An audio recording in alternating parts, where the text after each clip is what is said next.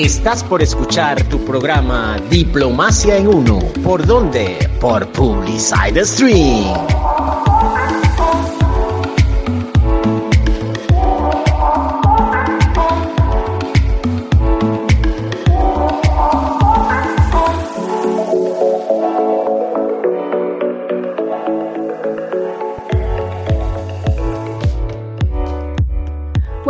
a toda querida audiencia que se encuentra en sintonía desde la plataforma online de publicitek.com. Desde esta tribuna le enviamos un cordial saludo a todos los oyentes de Venezuela y el mundo. Esperamos que tengan un feliz y provechoso día. Su programa de entretenimiento cultural Diplomacia en Uno está al aire gracias al equipo de publicitek.com a través de la radio Extreme. En la producción y conducción de este espacio, Alicia Euskategui y quien les habla, Ana Canelina Zambrano. Los invitamos a compartir con nosotros estos próximos 60 minutos, espacio en el cual tenemos para ustedes una especial programación, hecha con muchísimo cariño para su entretenimiento cultural. Variada información e interesantes invitados en nuestras secciones, hoy con un especial dedicado a la creatividad, empeñadas como estamos en exaltar esa variable humana que nos ha permitido llegar a donde estamos hoy, que por ejemplo podamos estar conectados en este mismo momento en diversos países. Adentrándonos en el último trimestre del año, estamos en la recta final de una década que quedará grabada en la historia de este siglo. Nos toca estar a la altura y de forma estoica resistir, subir la cresta de la ola y con la misma fuerza de la adversidad disfrutar el recorrido a propósito de esto, Ana Carolina, de transformar las circunstancias difíciles en oportunidades, en minutos vamos a escuchar una propuesta que nos va a permitir conocer esto que el autor invitado llama la talla del escritor. Es escritura como forma de vida, el arte como misión, pero antes y hablando de escritura, ¿qué te parece, Carolina, si compartimos brevemente esta nota que publicó la BBC Mundo en su edición digital del pasado 3 de octubre? De Sirvienta Emperatriz. La fascinante vida de Tian, la única gobernante que ha tenido China en su larga historia. Un enunciado que nos hace evocar el lugar común de muchas novelas, al menos las que se producían otrora en Venezuela. No olvidemos que nosotros llegamos hasta exportar telenovelas, de las mejores del mundo, por cierto. En el mundo de hoy, la vida de Tian podría haber inspirado una telenovela, sin lugar a duda, de esas en que una joven termina logrando algo que estaba completamente fuera de su alcance pero ella habría encarnado no solo a la heroína que labra su camino al éxito con su belleza y talento, sino también a la villana que es autora de todas las infamias. Y qué infamia, señores. Todo lo concerniente a esta notable mujer está rodeado de dudas, porque defendió todo aquello a lo que se oponían los ideales de la clase académica oficial confuciana. Y desde el principio el registro histórico de su reinado ha sido hostil, sesgado y curiosamente fragmentario e incompleto, advierte, por ejemplo, The Cambridge History of China. No obstante, hay datos incontestables en los miles de años de historia china registrada, desde la lejana dinastía Chang, 1600 a 1046 a.C., hasta la actual República Popular Tian ha sido la mujer más poderosa, la única gobernante. Interesante, Alicia. Además, durante más de medio siglo, primero como la consorte de un emperador, luego como la madre de otro y finalmente como emperatriz, dirigió los destinos de al menos 50 millones de personas llevando las riendas de la populosa nación durante uno de sus periodos más gloriosos. Esto reseña la nota que estamos compartiendo. Pero ¿qué te parece si presentamos ya a nuestro invitado de hoy? Que por cierto, tiene todo que ver con esa especial forma de expresión, es decir, con la escritura. Responde al nombre de Álvaro Di Marco, oriundo de San José de Guanipa, en el estado Anzuategui, en Venezuela. Es licenciado en letras, cuenta con una maestría en literatura venezolana por la Universidad Central de Venezuela, con una amplia trayectoria en diversas instituciones venezolanas. Hoy dirige Corrección Perpetuum, un proyecto sobre el cual nos va a comentar y que sin duda se erige como un faro literario encallado en Caracas. Vamos a escuchar desde la voz del invitado lo que ha de llamar la talla del escritor. Buenas, buenas. Hola, hola. Gracias por la invitación. Gracias a la producción de este programa. Um, un saludo a todos los radioescuchas. Um, sí, eh, les doy las gracias porque, sobremanera, porque los escritores creo, considero que somos un poco tomados en cuenta en los medios audiovisuales. Eh, solamente cuando publican sus obras, cuando hay un bautizo o cuando algún escritor emite una opinión por las redes sociales que tiende a ser polémica. Pero en líneas generales, los escritores trabajamos a la sombra. Bueno, eh, ahora que dije sombra, realmente todos los artistas estamos en una comunicación, diría que hasta en una comunión permanente con su sombra, con lo que tienen en el inconsciente, en el inconsciente colectivo, en el inconsciente forjado por la vida. Esa, ese trabajo del artista siempre es para iluminar. Y lo que el artista ilumina, y lo ilumina para sí, y lo ilumina para la humanidad para todo el género humano. De allí que el arte tiene la virtud de mostrar, de sanar, de interpretar, de reflejar, de concebir, de, de sobremanera eh, ser repercusión de la vida, ser obra de Dios también. Porque, y seréis como dioses, bueno, yo creo que eso era una prefiguración de lo que el arte es como misión. No es mera reproducción, es una forma de interpretación de la vida, de reflejo de la vida, de muestra de la vida, con, el objeto de que el que, el que la ve, el espectador, el que lee, el que mira, el que observa y el que detalla, internalice y permita a través del arte conocerse así y conocer más al mundo que lo rodea. Yo comencé a escribir desde muy joven, desde que tengo mm, aproximadamente unos 16 años, que comencé a leer, tuve inmediatamente la intención de escribir. Y escribía cosas muy sencillas, cuenticos. Luego me fui hacia la poesía y luego la vida me llevó por otros caminos que me hicieron, mm, digamos que, alejarme de la escritura. Yo pasé como unos 20 años que no, que no tuve esa intención de escribir nada. Sin embargo, mi trabajo de lector ha sido permanente. Desde que comencé a leer, desde muy niño, em, yo no he parado de leer. El escritor trabaja con, tres herramientas básicas, ¿no? Lee, reflexiona y escribe. Aunque a veces no hay reflexión, a veces un escritor simplemente deja salir todo lo que tiene dentro y lo deja salir de una manera eh, volcánica, de una manera impulsiva.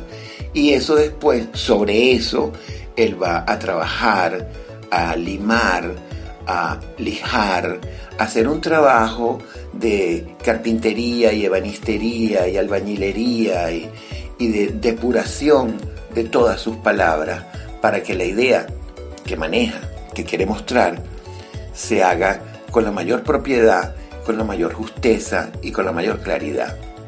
Y esto no es un trabajo fácil, es un trabajo que implica mucho tiempo y mucha atención. El trabajo del escritor es sin duda alguna uno de los más lentos porque es un trabajo de talla, de detalle y detallado. Y bueno, todos los escritores queremos dar la talla. Todos los artistas están en comunicación con las sombras. Sí. Es necesario tal vez mirar en nuestro interior y conectarnos con esos quereres y saberes solitarios, para luego abrirlos al mundo exterior y regocijarnos al compartirlos. Ciertamente es necesario leer. La lectura nos abre un universo de sensaciones. Importante es fomentarla y esta es una de las gratitudes que tenemos para con nuestro invitado. Ha logrado incentivar tan antigua arte en nobles mentes en medio de inconmensurables adversidades. La escritura como disciplina. Sobre esto, veamos qué nos dice nuestro invitado, que tiene una de sus obras concursando en la vigésima edición del premio Rómulo Gallegos. Este premio, como sabemos, fue creado en honor al novelista y político venezolano del mismo nombre, don Rómulo Gallegos, en el año 1964 por el entonces presidente de Venezuela, Raúl Leoni. Vamos a escuchar a nuestro invitado. Bueno, sí, más o menos por el año 2012 yo comencé a escribir seriamente ya no era cuando se me ocurría algo que por lo regular quedaba inacabado, sino que asumí un proyecto que varios años antes había iniciado y mm, lo tomé con fuerza, se lo di a leer a alguien, le gustó, me impulsó a continuar, a terminarlo, lo hice. Cuando uno termina una obra, más que satisfacción, tomas como un impulso, quieres continuar, quieres seguir escribiendo la, escritura y toda forma creativa se convierte en algo estimulante. Yo no voy a decir que adictivo, jamás. Esto es un oficio, esto es un trabajo, esto es algo para lo cual uno se forja y uno se forja en el mismo oficio. Yo he escrito, estoy escribiendo mi, bueno, no sé cómo decirlo, porque tengo dos proyectos iniciados, muy largos y que están inacabados. Yo estoy escribiendo ahora lo que podría ser mi séptima novela. Tengo cuatro terminadas, dos publicadas. Una de ellas, por cierto, está concursando eh, en el 20 Premio Internacional de Novela Rómulo Gallegos. De la segunda novela eh, se acaba de hacer la segunda edición la primera fue una especie de autopublicación que hice a través de un portal que se llama Free Editorial, donde usted mismo puede subir su obra sin ningún tipo de, censura previa o de, o de examen de admisión, vamos a decirlo así. Y en ese portal eh, la obra estuvo dos años y en dos años tuvo 3.076 descargas.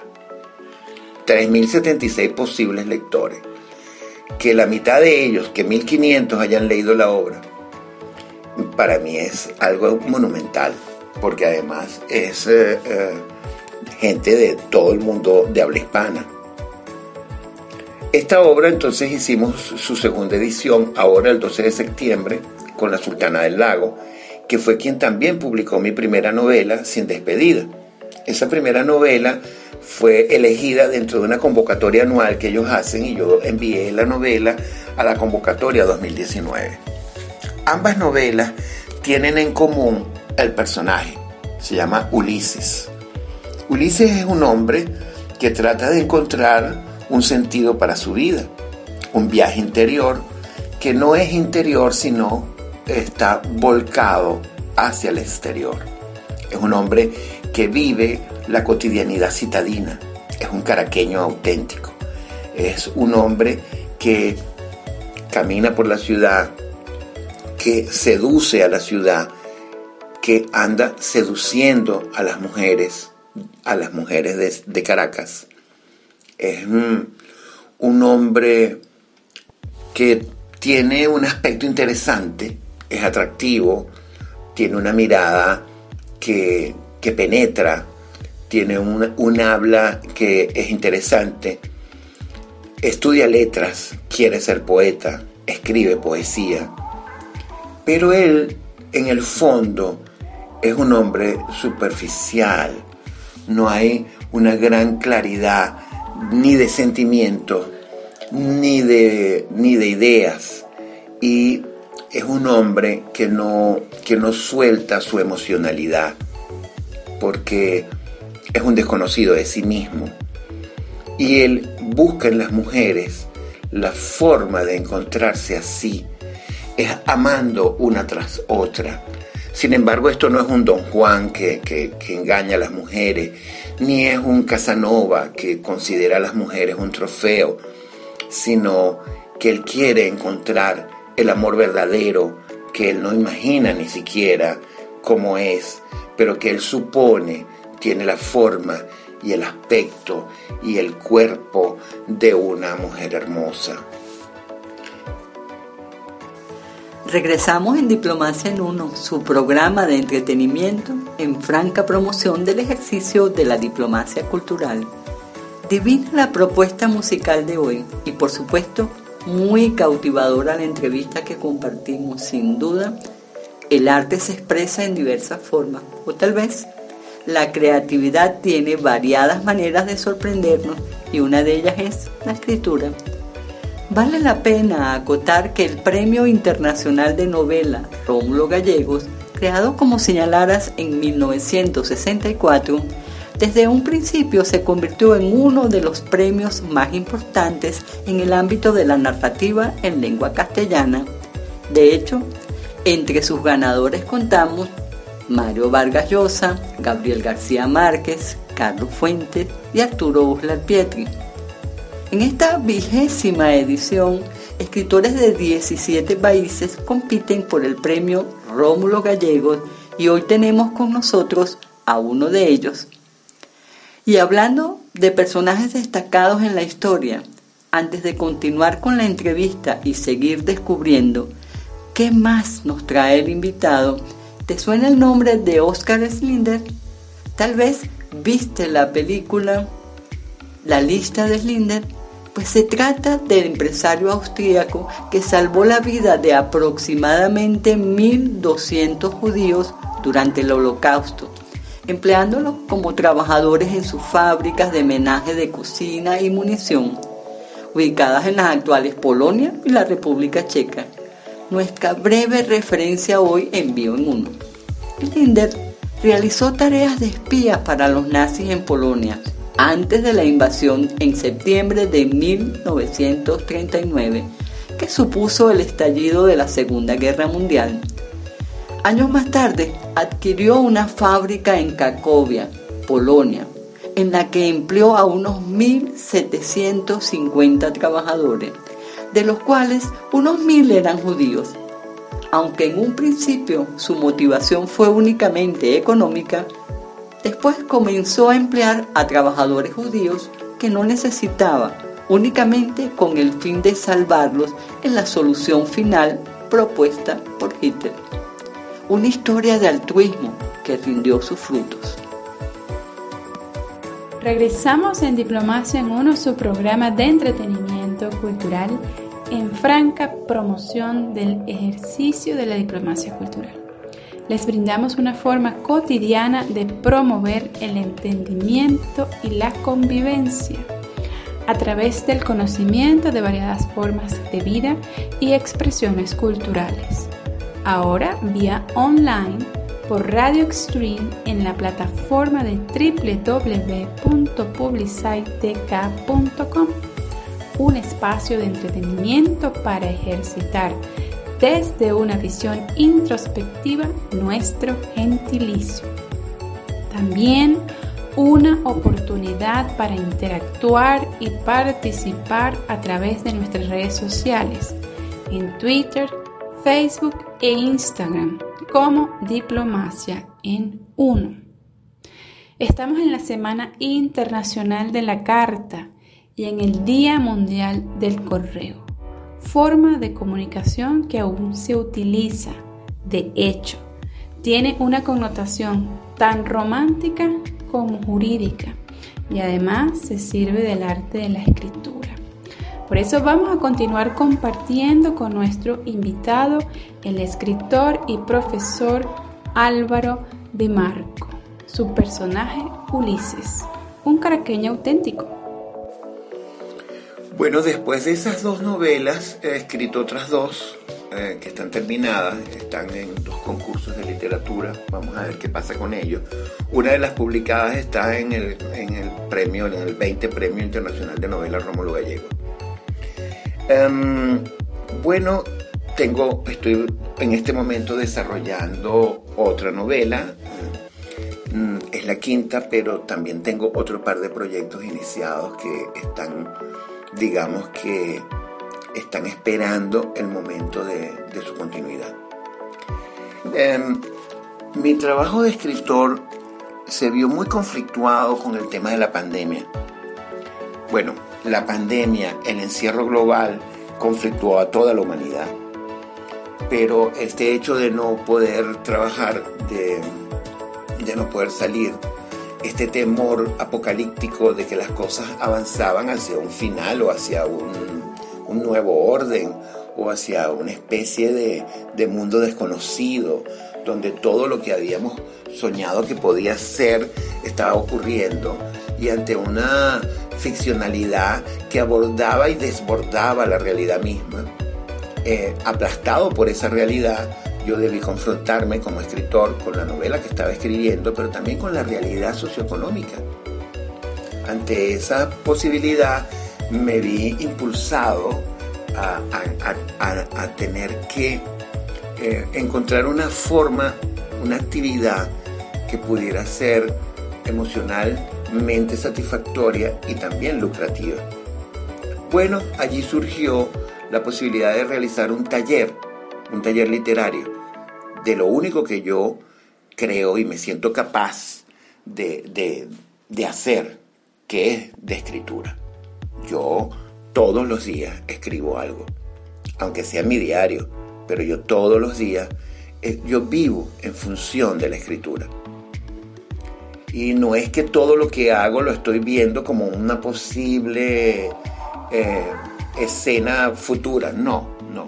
Es que pienso como escritor, pienso en ideas, pienso en construcciones. Es como pensar en otro idioma. Yo no hablo otro idioma, solo hablo castellano, español, caraqueño. Pero, pero la vida de escritor es algo así como una doble vida donde tú sí, tú vives y comienzas a valorar la cosa desde, desde un peso literario. Y ese peso es una idea, una idea que puede estar expresada en palabras, en movimientos o en pensamientos.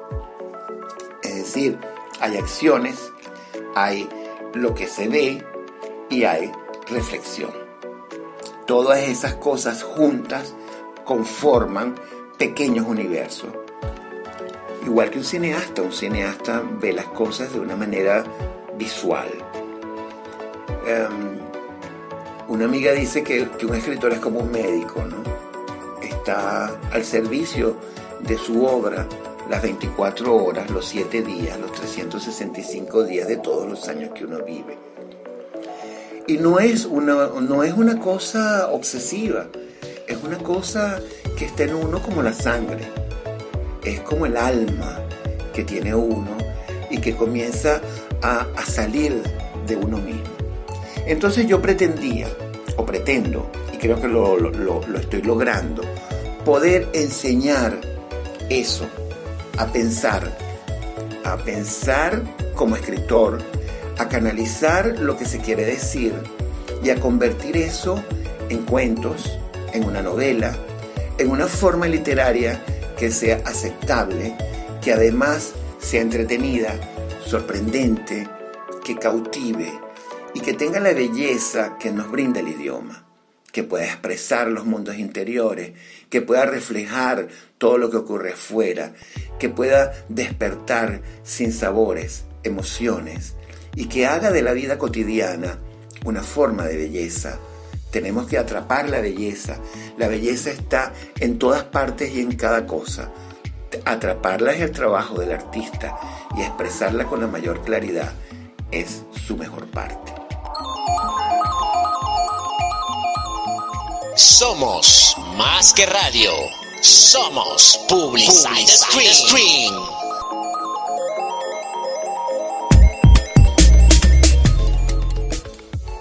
¿Qué no ha removido esta pandemia? Sin duda ha sacado lo mejor y lo peor de muchos. Un lugar común que bien vale la pena repetir. Escuchábamos esta música, un clásico de los Gypsy Kings, los Reyes Gitanos, grupo franco-gitano, ¿sí? Los miembros de este grupo son de nacionalidad francesa, sin embargo descendientes de emigrantes gitanos españoles que huyeron de España a Francia en la década de 1930 durante la Guerra Civil. Sin duda son los máximos exponentes de la música flamenca española en el mundo. Su música ha sido descrita como un lugar donde el flamenco, la rapsodia romaní y la salsa funk se reúnen. Sus primeros sencillos fueron Diobillo Va que escuchábamos hace poco, y también Bamboleo, muy populares en Francia. Pero volvamos con nuestro invitado, el escritor y profesor Álvaro Di Marco, quien ya nos presenta su taller Corrección Perpetuum, un emprendimiento que promueve la lectura y la escritura literaria, esfuerzo familiar y cercano que cuenta con el apoyo de la editorial Maravina Sultana del Lago.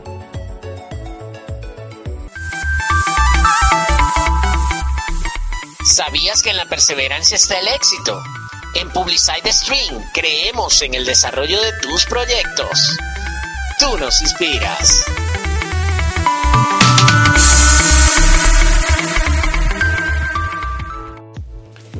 Entonces, ideé un programa, un programa de estudio con unas lecturas teóricas y narrativas y eh, salí al ruedo. Eh, hice, hay alrededor de mí un equipo. Yo le propuse al editor que, que ha publicado mis dos novelas si apoyaría la posibilidad de que los trabajos con mérito literario suficiente surgidos de este taller fuesen publicados por él. Él lo aceptó. Mi hija y mi yerno comenzaron a diseñarme flyers para publicitarlo. Tengo una gran amiga que me apoya en todo, me ha apoyado en la imagen, en la idea, en la concepción, en la, eh, de, esta, de, esta obra, porque Corrección Perpetuum es yo creo que uno de mis mejores hijos. Eh, y también tengo otro hijo que me grabó los videos que se ven. El, el, taller consiste en que en el primer nivel son dos niveles, 11 semanas, 5 el primero, 6 el segundo. Por 11 semanas el estudiante recibe videos que, que, que los ve por YouTube y Mm, recibe una serie de materiales de lecturas que debe realizar y cada semana tiene una asignación de un ejercicio. Cuando se ha realizado el ejercicio de lecturas y visto el video, nos contactamos por Google Meet o por Zoom y durante una hora o un poco más eh, analizamos, comentamos las lecturas y analizamos el ejercicio.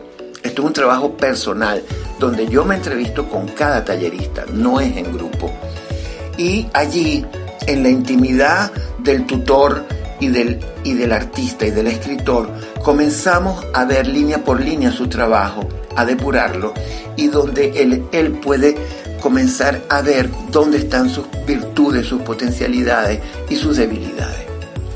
Es un trabajo absolutamente nutritivo, donde siempre, siempre el tallerista sale fortalecido.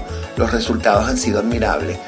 Eh, hasta ahora de cuatro talleres hemos tenido 38 eh, talleristas. Del primer taller, que fueron 14, 8 van a publicar su primera obra. Ahora, en el 5 de noviembre, va a ser publicada las ocho eh, libros em, de, de ellos por la Sultana del Lago. La sultana hace todo el trabajo de, diseño, portada, contraportada, maquetación, inscripción en el depósito legal y SBN. Eh, hace todo el trabajo editorial. Y el lanzamiento va a ser espectacular, lo pienso así, porque nosotros estamos creando un grupo de escritores en torno al taller y de hecho los libros se van a llamar Colección Perpetuum. Corrección Perpetuum, eh, su quinto taller va a comenzar el próximo 30 de octubre. Entonces, eh, por mis redes sociales, arroba Álvaro de Marco en Instagram, Facebook y Twitter, vamos a, allí está la publicidad, allí hay live con el editor, con, hay testimonios de los talleristas y todo el que quiera, todo el que quiera. Tengo desde eh, de talleristas desde los 18 hasta los 84 he tenido. Eh, años me refiero. Y está abierto a todas las tendencias y posibilidades de la escritura. Esto es infinito, esto es perpetuum. Y el trabajo de corrección, corrección es lo que hace un escritor permanentemente. Cada vez que lee su obra, siempre encontrará algo que corregir, porque como la vida, el arte no es perfecto y la perfectibilidad existe. Lo perfecto es enemigo de lo bueno, pero hay que buscarlo, hay que tratar de que todo lo que hacemos sea una obra de arte. Y como decía Armando Rojas Guardia, tratar de vivir lo más poéticamente posible. Están invitados todos a participar de Corrección Perpetuum y a leer las obras que he publicado para que conozcan ese gran personaje al que podrán odiar y amar o ambas cosas a la vez, pero que estoy segurísimo que los va a atrapar. Ulises. Ulises y su épica caraqueña. Bueno, muchísimas gracias por haberme dado este espacio y de verdad eh, hasta aquí este momento. Excelente propuesta, Ana Carolina, y grato conocerla de la propia voz de su creador, quien además es aspirante en la vigésima entrega del Premio Internacional de Novela Rómulo Gallego. La última entrega fue en 2015, resultando ganador el colombiano Pablo Montoya con su obra Tríptico de la Infamia. Ya casi por concluir, vamos a recrearnos con este tema precioso una poesía en letra y melodía. www.publiciteca.com es la plataforma musical donde tuyas son las ideas.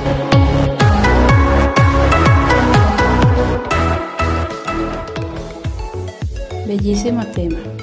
Repetimos para quien quiera tomar nota los datos de contacto de nuestro invitado en sus redes sociales. Instagram y Twitter, arroba Álvaro de Marco. Esta D únicamente la D, sin una I. Álvaro de Marco, director de Corrección Perpetua, taller de escritores y aprendices de escritores. Gracias nuevamente a todos aquellos que se conectan con nosotros desde Venezuela y el mundo Brasil, Colombia, Costa Rica, Estados Unidos, España, Reino Unido, Canadá y seguimos contando porque se siguen sumando países. Nos despedimos hasta el próximo viernes. Sigan con la excelente programación de Radio Extreme por publicitek.com. Nos mantenemos en contacto también por las redes sociales, Twitter, Facebook e Instagram en arroba diplomacia en uno y nos pueden escribir a nuestro correo diplomacia en uno arroba. Besitos.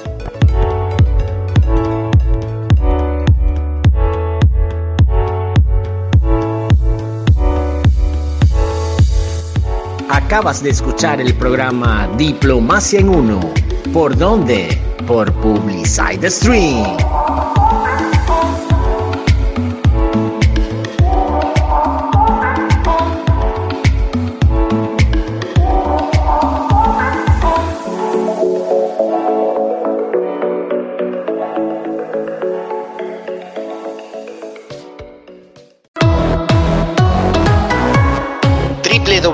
www.publicitec.com es la plataforma musical donde tuyas son las ideas.